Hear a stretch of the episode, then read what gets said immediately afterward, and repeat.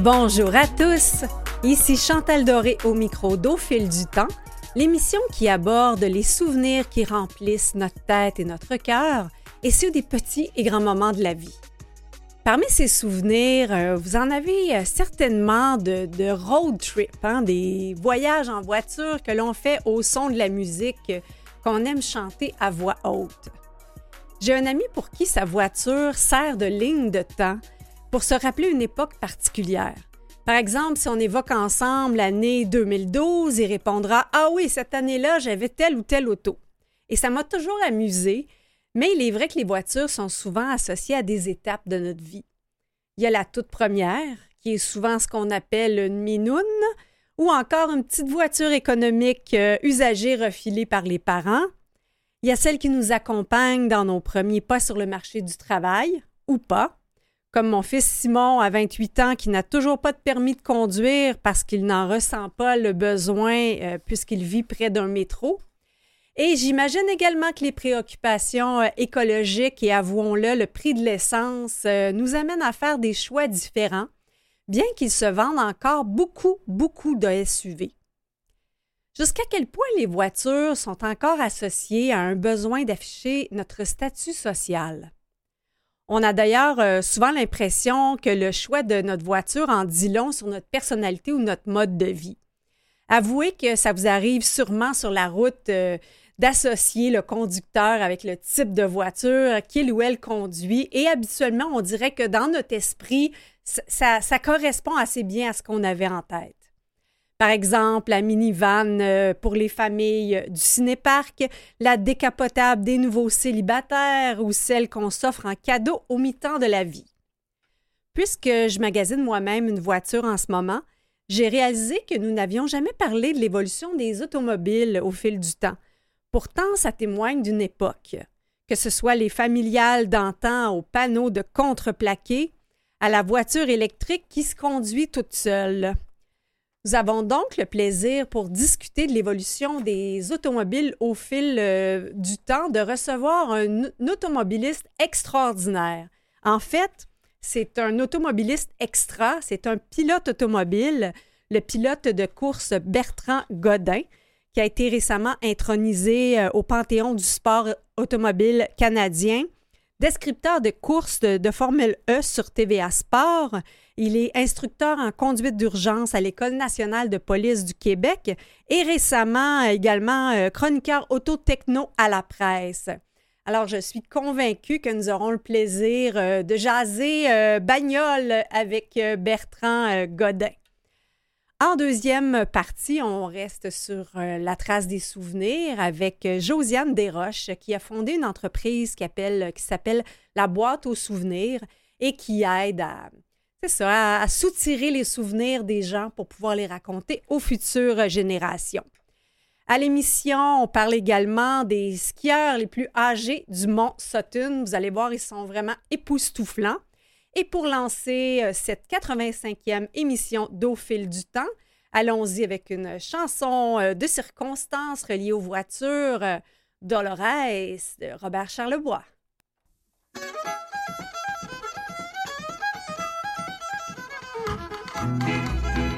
Dolores, oh main douloureuse, perdue dans le Colorado, ah ah ah ah, tout nu dans ce dépado, je rêve à ton dos, dans ma tornado. Oh Dolores, oh toi amant douloureuse, perdu, perdu, perdu dans le Colorado, ah ah ah ah tout nu. Dans ce dépado, dans ce dépado, je rêve à ton dos, dans ma tornado. J'ai eu toutes sortes d'autos, oh, Studebaker, un Monarch, un Pontiac, un Buick, un Fleur. Une Mercedes, une Jaguar, une Peugeot, une Alfa Romeo. C'est que j'ai eu avoir ça, oui, une Bugatti. À côté de ça, il paraît qu'une Ferrari, ça a l'air de rien. J'ai eu un beau Lincoln 55 bananes. Il est à Swell, il est à Proc. Convertible, le temps rouge. J'ai eu une petite Skoda, ça je trouve ça bien laid. T'as vu le poudre à bord de ça? J'ai eu un H métropolitain, deux petits bébés Austin. J'ai eu un Cadillac La Salle, un Marquette, un Blue X Century, un Bluewick Limited. Ah oui, ah oui, j'ai eu un beau seul. Rouge et blanc, c'est avec ça que j'ai capoté.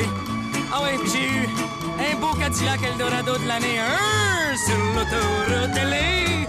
Dans un beau char volé Dolores, en douloureuse. Perdu, perdu, perdu, à Chibougamau. Ah, ah, ah, ah, hiver.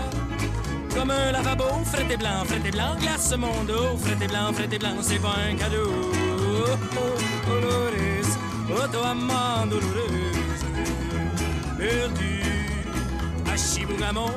Ah, ah, ah, ah, l'hiver, fret et blanc, fret et blanc, comme un lavabo, fret et blanc, fret et blanc, glace mon dos, fret et blanc, fret et blanc, c'est pas un cadeau. J'ai eu toutes sortes de cadeaux. Oh, des patins à glace, des patins à roulettes, des patins à deux lames, des patins à quatre lames. Une traîne sauvage, un traîneau, une toboggan. J'ai eu un mouchoir, j'ai eu des bas. J'ai eu une boîte de chocolat, un carton de cigarettes, un disque d'Elvis, un disque de Félix, un jeu de mécano, un jeu de mini-brix, un habit de une flashlight pour voir en dessous de l'eau. Ah, qu'est-ce que j'ai eu à bord de ça, là? Ah oui, j'ai eu le plus beau de tous les cadeaux. J'ai eu un foulard, un beau foulard gris qu'elle m'avait tricoté. Hein, Sur l'autoroute dans un beau char volé Dolores, auto à douloureuse. Perdu, Salut Ontario. Tout dans ma Toronado, j'écoute la radio, les yeux pleins d'eau. Je frappe un des autos, je grimpe des poteaux. Wow, wow, fais les. ちょっと!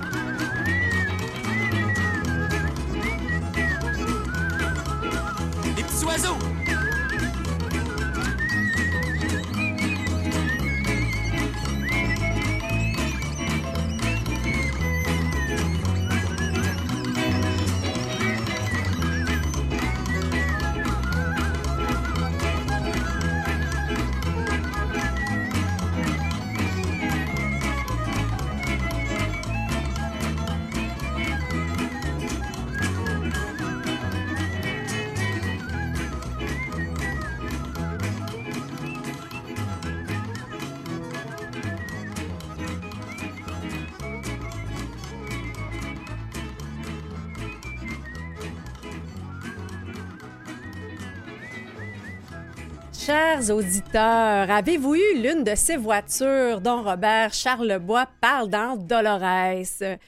Parlons-en euh, des voitures aux différentes époques de la vie avec un, professionnel euh, de l'automobile. En fait, un pilote de course euh, récemment intronisé au Panthéon du sport automobile canadien, descripteur des courses de Formule E à TVA Sport. Il est également, euh, probablement que vous avez vu sa victoire en 97 au Grand Prix euh, du Canada en Formule Atlantique euh, sur le circuit Gilles Villeneuve, qui était son idole. et Bertrand Godin est également euh, un porte-parole de Procure dont, en- dont il va nous parler. Alors, euh, bonjour Bertrand.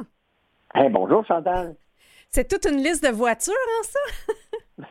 oui, oui, oui. Ah ben, on en a eu des listes. On en a eu des coups de cœur pour euh, l'automobile euh, au Québec et, et c'est certain que j'ai eu la chance aussi de, de- de faire les légendes de la route à l'époque et où j'avais la chance de, de rencontrer un paquet de collectionneurs. Et Mm. je peux vous dire que pour certaines personnes, c'est loin, mais loin d'être juste du métal. Oui. Et la première voiture de Bertrand Godin, qu'est-ce que c'était? Oh, c'était un Plymouth Fury Sport 1977 avec un, un V8 318 là-dedans. euh, une voiture qui consommait beaucoup, beaucoup d'essence. Euh, je l'ai pas eu longtemps. Hmm. Je l'ai pas eu longtemps. Il y avait des gros, gros problèmes avec cette voiture-là de de route. Donc, euh, je l'ai eu neuf jours. Neuf jours. épater, euh, oui, voulant épater un, un ami. Eh bien, euh, euh, disons que je l'ai détruit. Euh, elle, elle a été détruite instantanément suite à une violente sortie de route. Heureusement, Oh. c'est un vrai miracle qu'on ne se soit pas blessé. Mais euh, c'est ça, j'ai voulu impressionner un ami et à l'époque, là, c'était vraiment on voulait se prouver avec une voiture et on ne hmm. faisait pas ça sur un circuit, on faisait ça sur les routes. Et, là, ben, ça, a beaucoup changé, disons. Et heureusement, d'ailleurs. Heureusement, effectivement. Ben, J'imagine que comme pilote de course, puis je sais que vous êtes instructeur en conduite d'urgence, euh, j'imagine que ça fait partie des réflexions que vous tentez d'amener aussi chez, chez, euh, chez les euh, jeunes conducteurs automobiles. Ben oui, disons qu'on a resserré beaucoup les règles. Et je peux vous dire que les jeunes sont quand même beaucoup plus responsables, même si on malheureusement il y en a encore euh, qui, euh, qui s'amusent sur les routes, mm. eh bien, euh, on essaie vraiment de, de, les emmener sur, sur des circuits et puis aussi, ben, je pense qu'on on a des voitures aussi euh, un peu plus euh, sécuritaires qu'à l'époque. Parce que, bon, moi, je me souviens, la, la, la Plymouth Fury, euh, il n'y avait pas beaucoup de sécurité. C'était une banquette. même pas des sièges. on, on levait partout là-dedans. C'était incroyable. C'était lourd en plus. je ne sais pas s'il y en a qui ont vu une vidéo qui a circulé sur YouTube où on voit un Chevrolet Bel Air 2009 euh, comparativement à un 59 et, et, on voit comment la voiture se démolissait ah littéralement en 59 alors qu'on disait ah, c'était solide, c'était des grosses voitures, c'était sécuritaire. Mm. Et eh bien, quand on compare, euh, lorsqu'on voit la vidéo, on reste vraiment là, surpris de dire, ouais, on a fait un bon bout de chemin au niveau de la sécurité euh, active et passive euh, du côté des manufacturiers. Mais sur le côté euh, connaissance dynamique au niveau du, conducteur, le jeu visuel, comment anticiper mm-hmm. les choses lorsqu'on est au volant, il y a encore beaucoup de travail à faire. Oui. Bien aussi, au niveau de la réglementation, que ce soit l'alcool au volant ou les ceintures, euh, parce que, bon, on se rappelle, on parle de l'évolution de la, voiture au fil du temps. Euh, on se rappelle là, du, du, du, mononcle qui avait la petite bière entre les jambes, euh, une pour la route. là.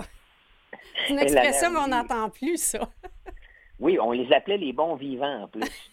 Et puis, à l'époque, là, on parlait quand même là, de pas loin de 2400 décès par année. Le parc automobile était quatre fois moins moins élevé, là, il était quatre fois plus petit. Et, donc, euh, c'est pour vous dire que oui, on en a fait du chemin. Euh, et il faut continuer de, travailler sur l'éducation, la prévention. Et, à ce moment-là, ben, je pense qu'on on va arriver euh, avec des objectifs. On, arrive toujours à améliorer les choses. J'avais préparé comme question, mais vous avez pas mal répondu. Si vous étiez intrépide, que vous étiez jeune. Écoutez, je me chronométrais en tournant le gazon. Donc, c'est pour vous dire que quand je tombais sur une voiture, c'était pas drôle. Heureusement que je l'ai démolie, cette voiture-là. Ça a été ma première véritable leçon de conduite. Et mm. après ça, je me suis acheté un kart en cachette parce que mon père ou ma mère ne voulait pas. 18 ans, hein? Mais surtout, quand je leur ai dit je voulais faire du sport automobile, ils m'ont dit Bertrand, tu as eu ta voiture neuf jours, arrête ça. donc, c'était. Euh, c'était une époque. Mais vous dites justement, euh, je pense, vous veniez d'avoir la majorité à 18 ans, que, que, votre père vous avait donné ça comme conseil, qui n'était pas pour vous soutenir dans cette passion. Oui, ben, ben ça, euh, oui, parce que quand je l'ai acheté, euh, je l'ai acheté en cachette. Mon père travaillait mm. de nuit. Donc, quand j'ai ramené le cart à la maison, je l'ai mis sous l'établi en sachant très bien que mon père, quand il rentrerait de travailler le matin, il mm. verrait le, le, Et là, tu sais, le matin, je me souviens encore du monde qui les marche. Puis là, je me suis dit, oh, ça y est, on va avoir une sacrée discussion. Quand il ouvert la porte, il a dit, hey, on va-tu l'essayer? Là, là, là j'ai dit, t'es pas fâché? Ben, écoute, Bertrand, c'est ton choix, tu as décidé de faire ça. Mais il dit, je vais te donner un conseil. Puis ça a été le meilleur conseil que mon père m'a donné. Mm. C'est compte pas sur nous autres pour, pour t'aider là-dedans. Il faut que tu t'organises. Et ben, c'est vrai que lorsqu'on la fin justifie les moyens et, j'ai été chanceux de rencontrer d'excellentes personnes dans ma vie qui m'ont permis de, de, faire quand même une belle carrière. Oui. Et euh, ben, c'est ça, vous, avez, vous étiez quand même audacieux de partir comme ça en France, je pense, avec quoi, 200 dollars en poche? Oui, ben c'est certain qu'après six ans de karting, où on a connu un certain succès, ben, un de mes amis, René Fayant, m'a dit ah, Bertrand, tu devrais aller en Europe. Euh, ben, voilà, aller en Europe, euh, OK. Euh, j'avais été voir euh, une école de pilotage qui s'appelait Elf Winfield, qui avait vu des pilotes de grands de grands talents comme Patrick Tremblay, Didier Perroni, Jacques Lafitte, Olivier Panis, des pilotes qui, qui m'ont marqué. Euh, quand j'étais allé là, on était 450, puis il y des éliminations 25. De 25, mm. j'ai passé en finale et puis j'ai terminé deuxième. Mais je me suis repris au volant Max Auto quelques mois plus tard et puis euh, on a remporté la victoire. Mais là, il y avait des compagnies qui m'avaient dit, Bertrand, on ne pourra pas te commanditer 150 000 pour pouvoir mm. faire une saison, mais si, euh, si tu gagnes un volant, on va te soutenir financièrement. Finalement, ils m'ont dit, regarde, Bertrand, c'est la récession, on ne pourra pas t'aider. Mm. Donc, je suis parti avec 200, mais vous savez, j'avais juste rien à perdre, j'avais tout à gagner. Puis c'est ça que je dis souvent aux jeunes, même mm. si vous pensez que c'est extrêmement difficile que c'est à peu près impossible, ben, même s'il y a 0,01% de chance, mm. allez-y, faites-le. Puis, euh, tu sais, c'est ça, c'est, la vie passe tellement rapidement. Il faut, faut vivre ses rêves. Puis, euh, au moins, on a toujours le mérite d'avoir essayé venant d'un pilote de course automobile qui nous dit que la vie euh, va rapidement, on va vous croire. Oui, parce que tout, moi, ce que j'ai remarqué, c'est que tout ce qui n'a pas de frein va vite. Embarquer dans quelque chose qui n'a pas de frein, vous allez voir, des Et là, vous êtes maintenant rendu, entre autres, dans votre carrière, descripteur des, des courses de Formule 1.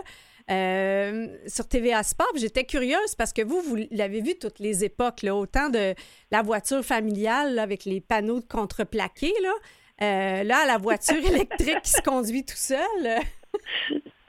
oui, ben, c'est sûr que euh, oui, les, voitures, euh, on recherche justement la voiture autonome. Mm. c'est un grand, grand défi. Et puis, il y a quand même beaucoup de développement super intéressant.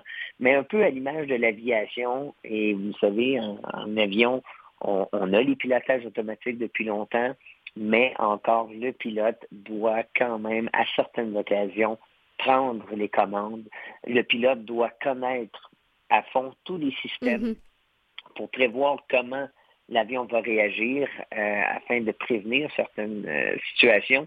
Je pense que la conduite va quand même beaucoup évoluer euh, dans mm-hmm. les prochaines années. Est-ce qu'on va arriver à le pilotage ultime, le pilotage automatique complet? Euh, avec les conditions tellement changeantes, euh, les capteurs qui doivent se développer, se raffiner, euh, la prise de décision dans le cas d'une situation problématique. Comme je disais, quelqu'un, on voit des fois le véhicule freiner tout seul, c'est bien beau, mais si on y met une plaque de glace, mm-hmm. ben, il n'est pas encore capable de détecter tous les petits éléments qui pourraient faire en sorte de modifier les distances de freinage, par exemple, et tout ça. Donc, c'est pour ça qu'on euh, travaille fort, mais comme j'ai dit, à force euh, de se fixer des objectifs, on va l'atteindre. Oui. Bien, c'est ça aussi, c'est que là, bon, il y a le prix de l'essence euh, qui, grimpe en flèche, mais en même temps, il, se vend encore beaucoup de gros véhicules, des, SUV. Alors, je me demande, entre l'assistance automatique et ce qu'on racontait, un peu le côté intrépide, adrénaline, comment, comme humain, on, va se transformer dans tout ça comme conducteur? Ben exactement. Je pense que faut accepter l'évolution. Mm-hmm. Euh, c'est certain, je m'ennuie, moi, personnellement, du son du, du Renault euh, à l'époque, de, de, dans les années 90. C'était. Écoutez, l'estrade tremblait quand il y avait 30 voitures de Formule 1 qui arrivaient, là tout tremblait, c'était comme wow, c'était vraiment de musique en plus. Euh, c'est certain aujourd'hui, on écoute la, Formule E, mm. ben, ça ça génère pas de son, ça agace plusieurs d'ailleurs. Euh, il y en a plusieurs que bon, ouais, mais même la Formule 1 moderne, je trouve qu'elle a perdu beaucoup de son lustre au niveau euh, sonore, mais n'empêche que c'est certain que l'automobile doit évoluer avec les besoins. C'est certain que lorsque on regarde le prix de l'essence actuellement, et euh, il y en a plusieurs qui pensent à se dire, ben là, je vais m'en aller vers l'électrique. Euh, il y en a d'autres, euh, ça va remettre en question l'utilisation de l'automobile. Est-ce que j'ai mm-hmm. vraiment besoin? Et ça, je pense que c'est ça qui est le plus important lorsqu'on choisit une voiture, qu'elle réponde à nos besoins. Oui, on aura toujours des voitures pour rêver, des voitures mm-hmm. euh, euh, de collection. Et, ça, c'est très bien, mais c'est pas des voitures qui vont euh, rouler beaucoup sur nos routes. L'utilité, prenez par exemple, je voyage quand même Saint-Hyacinthe-Nicolet à tous les jours. Mm-hmm. Pour moi, ça fait deux ans que j'ai une voiture électrique. J'en suis extrêmement satisfait, mais j'avais des craintes. C'est difficile de, de changer de pantoufle. Donc, imaginez lorsque on a un lien émotif avec la voiture, c'est encore plus difficile. Bien, Bertrand, on va faire une pause en musique, puis j'aimerais ça justement en deuxième partie qu'on parle des voitures et des, le lien psychologique qu'on a avec notre voiture par, par, rapport aux étapes de la vie. Et qu'on écoute euh, Si j'avais un char. à tout de suite.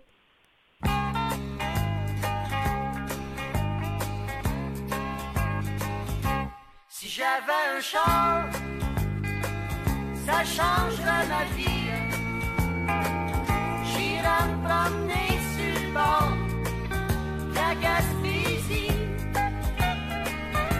Si j'avais un char, ça changerait ma vie.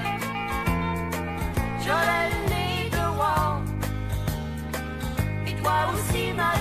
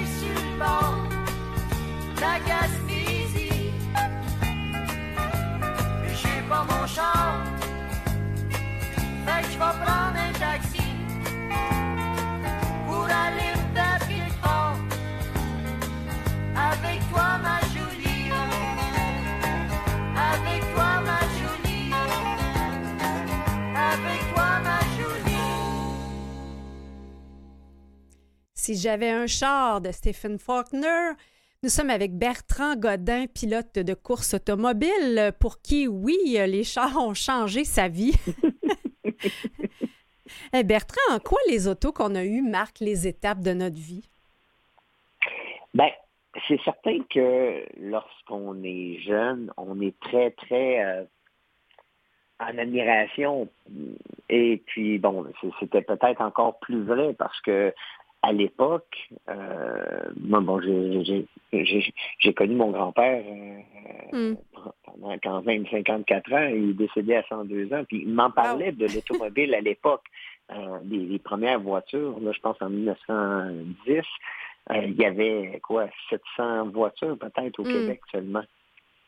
Et puis, quand il en voyait une, c'était un spectacle en soi.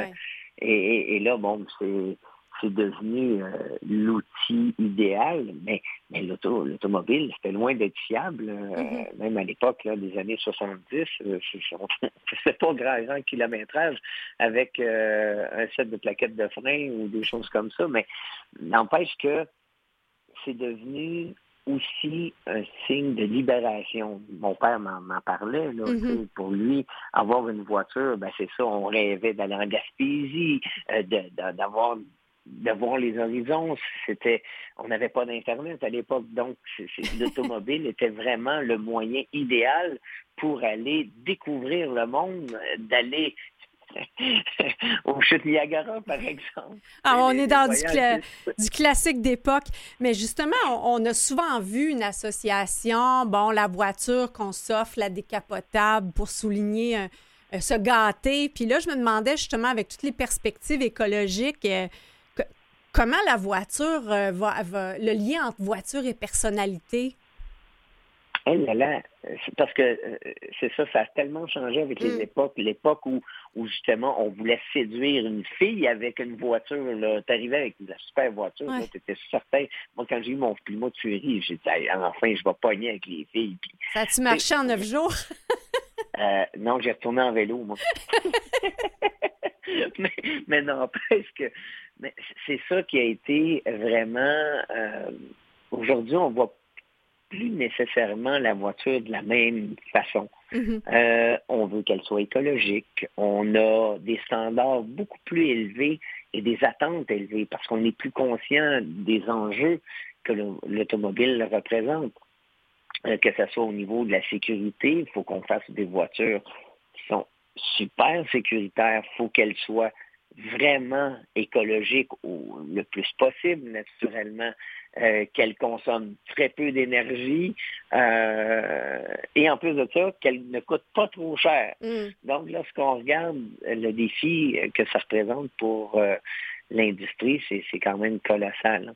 Mais euh, malgré tout, les gens veulent quand même des gros véhicules. Et on le voit avec euh, Oui, justement cette passion hein, pour les camionnettes. Oui, Oui. ça se vend. Est-ce que c'est pas justement cette question-là de sécurité qui revient souvent chez les gens? Sécurité, utilité. C'est Hmm. certain qu'on a on a beaucoup moins de on a beaucoup moins d'enfants euh, Mm. par, par famille qu'à l'époque. Moi, je me souviens hein, de- d'avoir de voir justement les la, grosse de- d'Antoine Joubert là, euh, avec euh, cinq, six enfants euh, pas attachés dans la voiture. On partait en voyage. Rien n'était vraiment ficelé dans l'auto, mais on allait en voyage, on avait du plaisir. Aujourd'hui, ben, c'est certain que euh, d'avoir un gros véhicule, la sécurité, on, on s'imagine qu'elle est là, c'est- certain, mais elle est, elle est aussi présente dans, dans les petits, les plus petits modèles. Mais encore là, il y a une question de choix, de, de- Bertrand, de merci d'avoir été avec nous. On, on termine déjà notre road trip ensemble. ça va trop vite Oui, encore. Vous dit, tout ce qui n'est pas train va vite. Oui, c'est bon. Merci beaucoup, Bertrand Godin. Merci Chantal. Au revoir. Vous écoutez Au fil du temps avec Chantal Doré. Au menu de cette deuxième demi-heure d'au fil du temps, nous parlons euh, des souvenirs euh, au sens plus large avec la présidente et fondatrice de la boîte à souvenirs, Josiane Desroches. Et euh, si vous avez envie de, retrouver des souvenirs des précédentes émissions, parce que mine de rien, nous sommes déjà rendus à notre 85e émission, ben, vous allez tout simplement sur canalem.vuesetvoix.com. Vous allez retrouver un lien pour écouter toutes nos émissions. Et si vous n'avez pas de char ou vous préférez euh, marcher, je vous le recommande euh, pour les petites distances, là, de plus en plus les concessionnaires automobiles même euh, nous, nous invitent à marcher pour les petites distances. Donc, je vous suggère les balados. Vous allez retrouver au fil du temps sur Spotify, Apple Balado, et Google Podcast. Alors, parlant de souvenirs retrouvés, écoutons cette pièce musicale de Francine Raymond.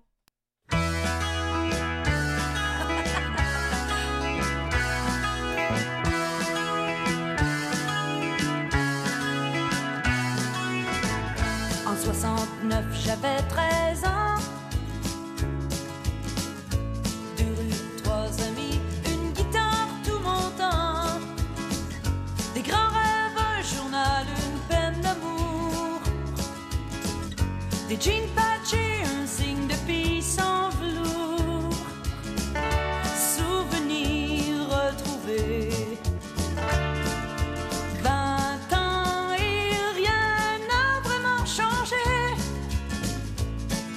rose sur la joue. Un voyage sur le un trip à Katmandou. À Woodstock, ils ont arrêté la pluie. Le Vietnam éternam et ses fusils. Parce qu'ils ont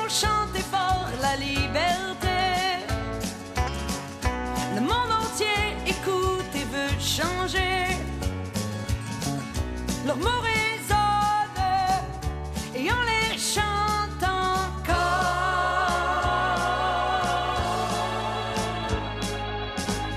Les mêmes chants s'éveillent en nous. La force qu'il fallait pour se tenir debout. Une fleur dans Des airs d'amnistie chantés par milliers.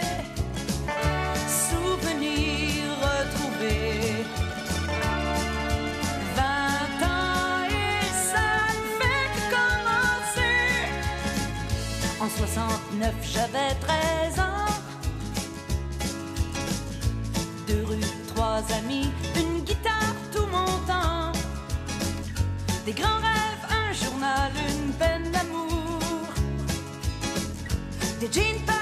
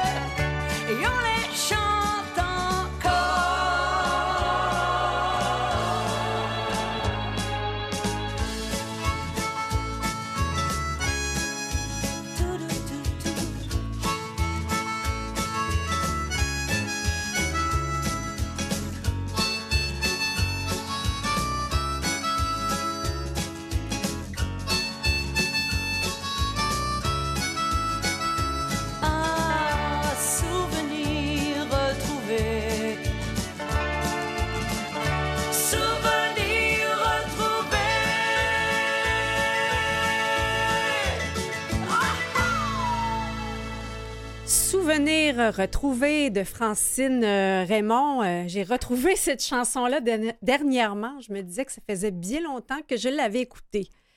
Parlons maintenant avec une spécialiste des souvenirs, euh, Josiane Desroches, qui est présidente de la boîte à souvenirs. Bonjour Josiane. Bonjour. Alors, qu'est-ce que la boîte à souvenirs? Vous m'intriguez. Ah oui, hein? la boîte à souvenirs, en fait, c'est une entreprise euh, qui aide les gens et euh, les organisations également à capter, à produire, puis à transmettre euh, leur histoire, leurs valeurs, notamment par le biais du livre. Donc, Alors, principalement des livres que- qui, qui parlent un peu de l'histoire des familles, c'est ça? Exactement. Donc, vous savez, souvent on veut euh, partager de où on vient, Mhm. puis on ne sait pas nécessairement de quelle façon s'y prendre. Donc, moi, j'ai créé plein de façons de faire, différentes euh, types d'accompagnement pour aider les familles ou les organisations à, à capter puis à, à transcrire leur histoire puis leurs valeurs, puis aussi d'une façon euh, moderne, euh, c'est-à-dire dynamique. Euh, des fois, on ne veut pas nécessairement écrire euh, 300 pages. Donc, Mhm. euh, j'ai trouvé plein de façons de faire là, pour l'adapter aux gens d'aujourd'hui pour que justement transmettre l'histoire à travers le livre, que ce soit une biographie, un livre souvenir. euh, euh, Il y en a que ça va être par le biais d'un livre de recettes, par exemple, Ah. ou leurs ancêtres. Euh, il y a vraiment différentes voies que les gens prennent. Ça, c'est extrêmement intéressant. Chaque euh, projet est personnalisé, évidemment, à la famille, puis à la couleur de la personne qui, qui mène le projet. Donc, quel type euh, de, de clients, par exemple, vi- viennent à vous? Euh, je vous dirais que c'est souvent les jeunes retraités. Mhm. Euh, je vais avoir souvent ça va être dans les les gens qui vont avoir entre 65 75 ans euh, en majorité, mais il y a vraiment euh, tout type euh, de clients, des plus âgés et des plus jeunes aussi, mais en moyenne, c'est un beau projet là, de, de, de jeunes retraités. Souvent, ils se sentent comme un peu un passeur dans l'histoire. Donc, il y a encore tous les souvenirs de leur famille, ils voient tous leurs enfants, leurs petits-enfants. Puis ça fait un beau projet de retraite, là, une belle activité à faire.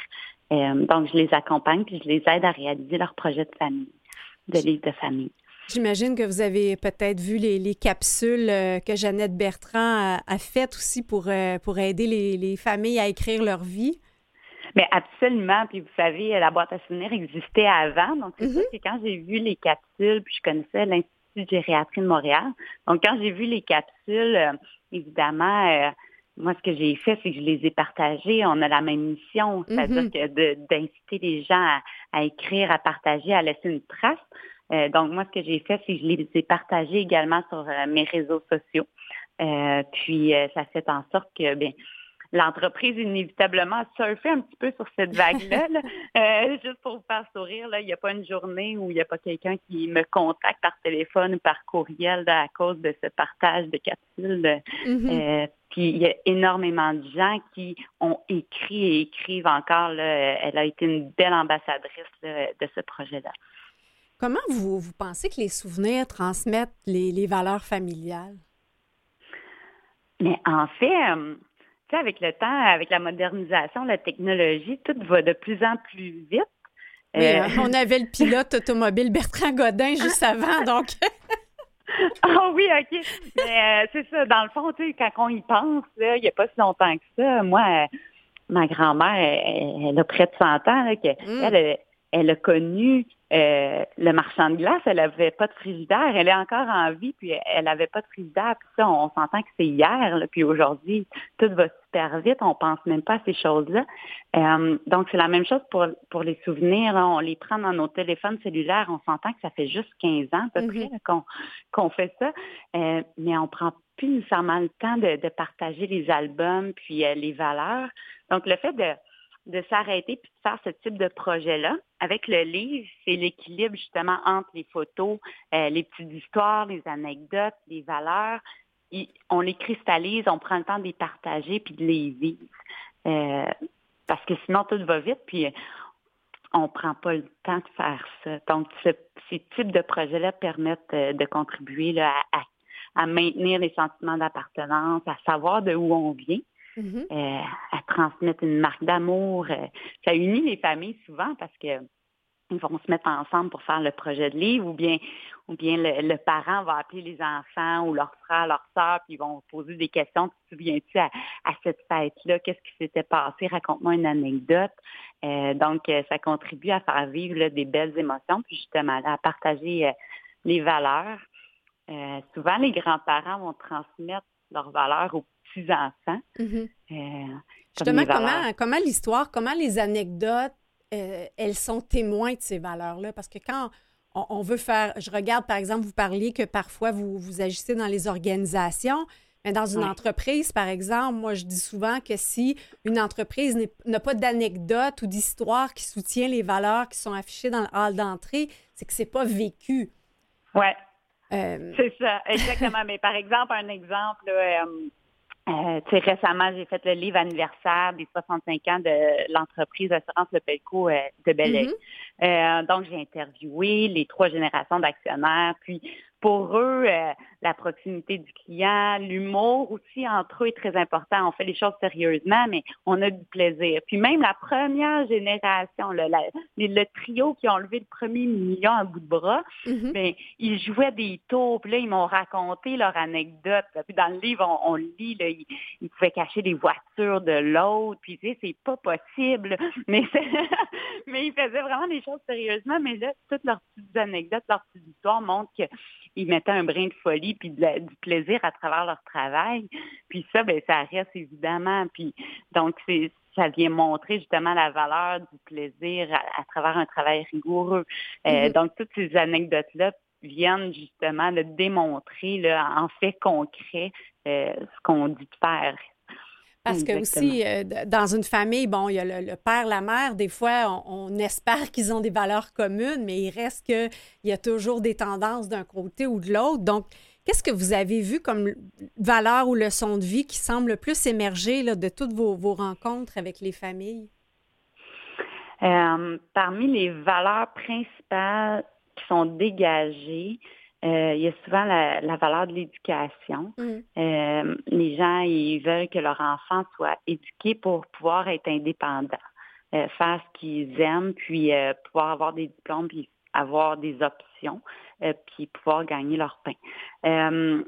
Une autre valeur qui revient, c'est le travail, l'engagement au travail, puis le travail bien fait. Mhm. L'entraide, l'entraide dans la famille, puis l'entraide dans la collectivité. Que s'il y en a qui sont dans le besoin, ben de, de tout s'aider, euh, d'être là pour les autres. Euh, aussi le respect Mm. dans la différence. Dans les familles, il y a toujours des, des différences. Euh, tant que tout est fait en respect, euh, le respect d'autrui, le respect des amis, le respect des voisins, ça, c'est des grandes valeurs qui reviennent là, souvent. Puis la vérité aussi. Mm. Ouais, d'être en vérité avec soi-même, puis en vérité avec les, les autres proches de, de soi. Euh, ça fait en sorte que justement, ça, c'est des grandes valeurs là, souvent qui sont véhiculées. Euh, puis l'amour. Mm. Euh, l'amour, il y, a- il y a beaucoup de gens qui, après un long cheminement, euh, tu sais, en arrivent à dire bon ben l'amour de soi, mais l'amour de, nos proches. C'est pas juste focalisé sur une chose, euh, mais d'être là pour notre famille, d'être là pour euh, notre conjoint conjoint, d'aimer comme les gens autour de soi. Euh, ça, c'est une autre valeur qui, qui est véhiculée. Parce que euh, on peut se poser la question quelles sont nos valeurs familiales, mais c'est un fait que si on se met à raconter des histoires, on, on va les voir émerger. Exactement, exactement. Euh, parce que c'est ça, il, il ressort d'elle-même. Puis souvent, ce qu'on fait, nous, dans les livres, à place de, de dire euh, textuellement, voici nos valeurs, Mhm. euh, ce qu'on fait, c'est qu'on va raconter l'anecdote, puis on va graphiquement venir avec un mot-clé, Mhm. euh, faire mettre en évidence le mot de la valeur qui est, qui est ressorti. Parce que justement, les histoires parlent d'elles-mêmes. Vous avez complètement raison. Oui.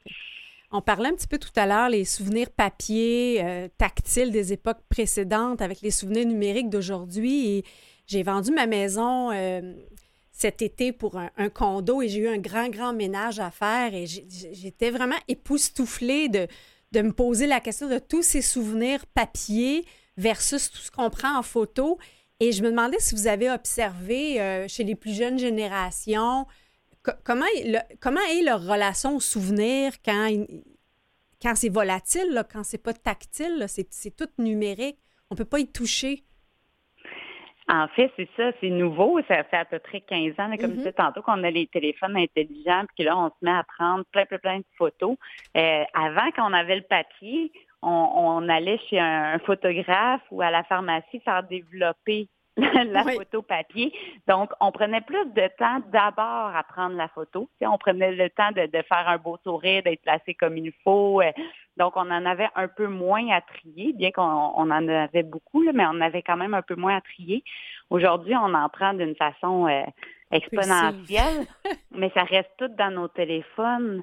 Nos enfants, ils n'ont pas nécessairement leur album euh, souvenir à chaque année, là, comme on tournait les pages avant, euh, mettons 1985, là, l'année telle, t'avais tel âge, Mhm. puis là, on, on tournait les pages. Donc aujourd'hui, j'ai l'impression que euh, justement, faut faut comme un peu ramener cette valeur-là de, de cristalliser puis de partager les souvenirs parce que sinon, ils sont tous numériques, oui, mais on en a 8000. Qu'est-ce qu'on en fait avec ça ben, après ça?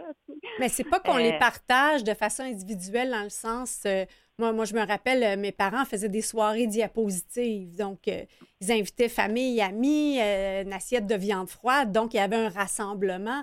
Mais là, maintenant, on partage nos photos sur, sur Facebook. Chacun les regarde, mais individuellement. Ouais, mais c'est ça. Mais en même temps, quand on on n'est pas justement autour d'un repas, euh, tu sais, dans ma famille, mes parents, c'est des grands voyageurs, sportifs voyageurs. Ils ont, ils ont fait plein de voyages en Mhm. vélo euh, un peu partout. Puis à chaque retour, donc mon père pouvait prendre 2000 photos dans un voyage, mais à chaque retour, il prenait une semaine, il faisait le tri, puis il faisait un, un album de voyage. Mhm. Puis on prenait le temps, après ça, là, il invitait plein de gens à souper, puis justement, c'était un prétexte à jaser, à échanger, à montrer. Fait que je pense que c'est quelque chose que dans la société, on, on doit garder comme valeur, de, de prendre le temps de, de cristalliser soit des, des moments, euh, soit des années, soit par thème. Euh, comme ça, ça fait prétexte à échanger. Puis le papier, Ben c'est ça, c'est c'est ça, c'est dans notre salon. Fait que quand on reçoit les gens, mais ça permet de, de, de mieux échanger, de, de pouvoir, euh, c'est prétexte à discussion, puis euh, Puis en même temps, je me dis, je regarde les jeunes générations, si je reprends Facebook, à, à tous les jours, on a des souvenirs d'une autre époque qui reviennent. Donc là, on nous les pousse, ces souvenirs-là, elles viennent, ils viennent aussi à nous. Fait que j'ai- ce que je suis curieuse de voir, ça va être quoi la génération, les générations numériques, leur, leur rapport aux souvenirs? Vous des prédictions là-dessus?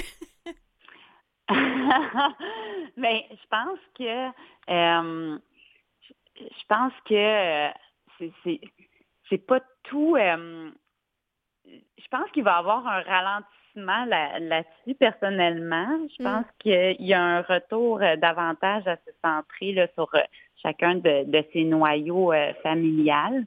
Euh, mais c'est sûr que ça va toujours rester le numérique, mais je pense que comme société, c'est à nous à faire le choix de, de dire, ben justement, là, je veux, je veux les, les capter puis les, les mettre dans ma petite boîte à souvenirs à Mhm. moi. Euh, Donc, et votre que- petite boîte à souvenirs à vous, euh, Josiane, on, on la retrouve à quel endroit?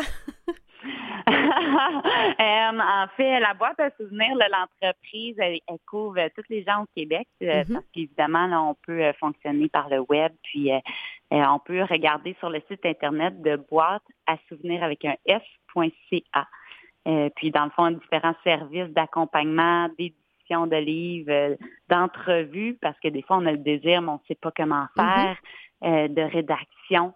Euh, donc, ça permet là, justement d'accompagner les projets parce que souvent, c'est comme un peu euh, monter une montagne, on ne sait pas trop Ouais. par où partir, on a plein de photos, on, on a plein d'idées, mais à place de faire un long, long, long détour, comme nous, on en a fait plusieurs projets, là, on aide à, à conceptualiser, à Ah. co-créer, puis à faire un projet personnalisé, puis à mieux avancer.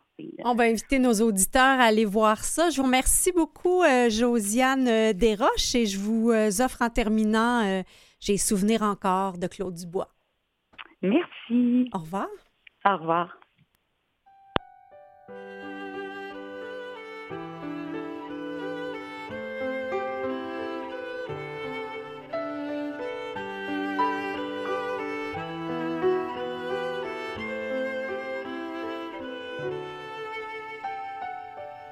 J'ai souvenir encore d'une rue d'un quartier qui me vit souffrir, grandir par les années. C'est dans un vieux taudis que dix ans de ma vie j'apprenais à mentir. Pourquoi vieillir?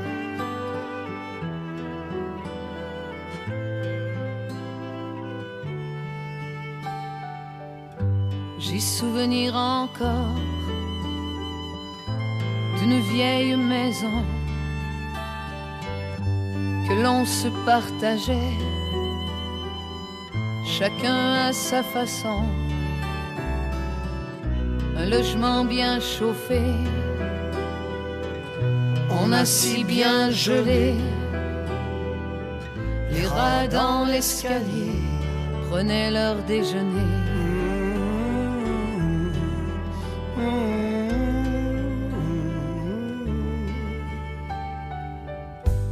Souvenir encore J'ai souvenir encore de quatre jeunes garçons qui avaient grand plaisir à jouer les fanfarons. Les garçons de ton âge avaient pour voisinage Robineux du Viger, putain de la Saint-Laurent.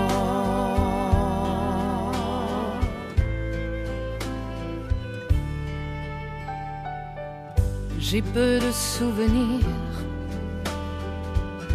d'une vieille maison que l'on dut démolir. rongée par les saisons. Adieu rue sanguinaire, adieu mon coin vitré. Mais ce soir je te laisse un peu de mes pensées. Et ce soir, je te laisse Mais ce soir, je te laisse un peu de mes pensées. J'ai souvenir encore euh, interprété par euh, Isabelle Boulet et Claude Dubois dans un très beau duo. Parlant de duo, je vous en ai trouvé un, un duo de skieurs extraordinaire. Il s'appelle Albin et Marie-Paul Godin. Ce sont deux skieurs qui sont les doyens du Mont Sutton. Ils sont âgés de 90 et 95 ans. Le couple qui est ensemble depuis 65 ans, mesdames et messieurs, en ont fait une activité intergénérationnelle avec leur neveu Simon et leur petite nièce Adéline, qui est âgée de deux ans et qui se joignent souvent à eux. Donc, Albin et Marie-Paul euh, voient dans le ski, qui pratiquent quatre à cinq fois par semaine, une réelle fontaine de jouvence. Bon, il y a d'abord l'exercice, mais il y a aussi le, le contact avec la nature, les rencontres sociales, familiales et autres. Alors, euh, je me dis, si vous êtes âgé de 65 ans, 70 ans et vous hésitez à pratiquer un sport, euh, dites-vous que peut-être vous pourriez en profiter pendant un bon 30 ans. Alors, euh, je vais vous mettre le petit euh, clip de l'entrevue avec Albin et Marie-Paul Godin. Et non, ce, n'est pas relié à la famille de Bertrand Godin. Je vais nous mettre ça sur la page Facebook de l'émission Au fil du temps à Canal M. Et euh, j'avais envie aussi de, vous parler d'une belle euh, coïncidence. Euh, nous avons parlé de voitures en première partie et évidemment de métro pour ceux qui ne prennent pas la voiture. Et j'ai découvert qu'il y a un autre duo, un duo mère-fille, qui sont des voix officielles dans les transports en commun. Il y a Michel Deslauriers, qui est la voix officielle de la STM depuis 2003, donc presque 20 ans. Et sa fille, Caroline Davernas, qui est une, euh, également comédienne, tout comme sa mère, a été choisie pour être la future voix du REM, qui va être bientôt en exercice. Et ce qui est vraiment très drôle, c'est que ce sont euh, le public, c'est le public qui a voté pour euh, cette voix-là, sans savoir qui elle était. Donc, ce sont des beaux duos dont j'avais envie de vous parler. Puis peut-être en terminant, tant qu'à parler de duo, mais cette fois-ci plus une opposition. Si vous avez envie de voir un film de char, d'auto vraiment très intéressant, euh, je vous suggère Ford contre Ferrari. Vraiment un très bon film qui est en fait une histoire vraie. Allons en musique avec euh, Si tu t'appelles Mélancolie.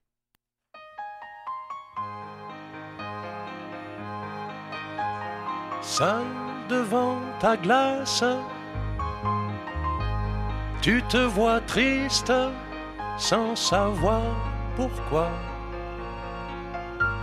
Et tu ferais n'importe quoi pour ne pas être à ta place.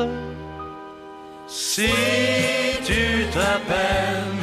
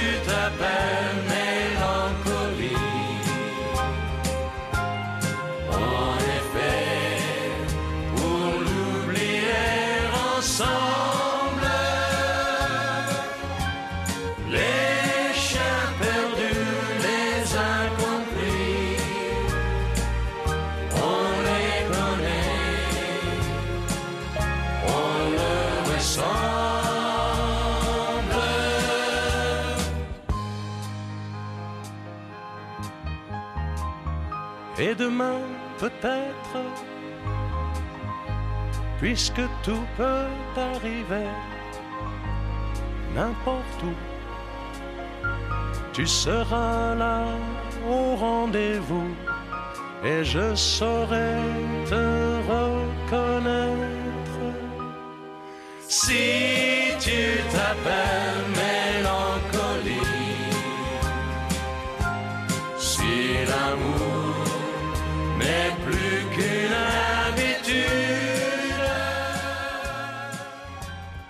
une autre euh, belle chanson que ça fait longtemps que j'avais entendue. Si tu t'appelles Mélancolie de Joe Dassin. Merci à Bertrand Godin. On peut aller sur son site internet bertrandgodin.com. Euh, Il a un blog avec plein de conseils pertinents sur la conduite automobile et vous allez euh, l'entendre parler aussi de son engagement pour Procure qui lutte contre le cancer de la prostate. Merci également à Josiane Desroches pour la boîte à souvenir.ca. Merci à notre équipe, Catherine Bourderon à la recherche, Nicolas Wartman en régie. La semaine prochaine, on parle de la technologie de reconnaissance euh, faciale et euh, on reçoit un duo intergénérationnel, une mère et son fils qui sont animateurs à l'émission Trait d'Union diffusée à CIBL. Alors voilà, faites le plein de beaux souvenirs et euh, soyez prudents en auto. À bientôt.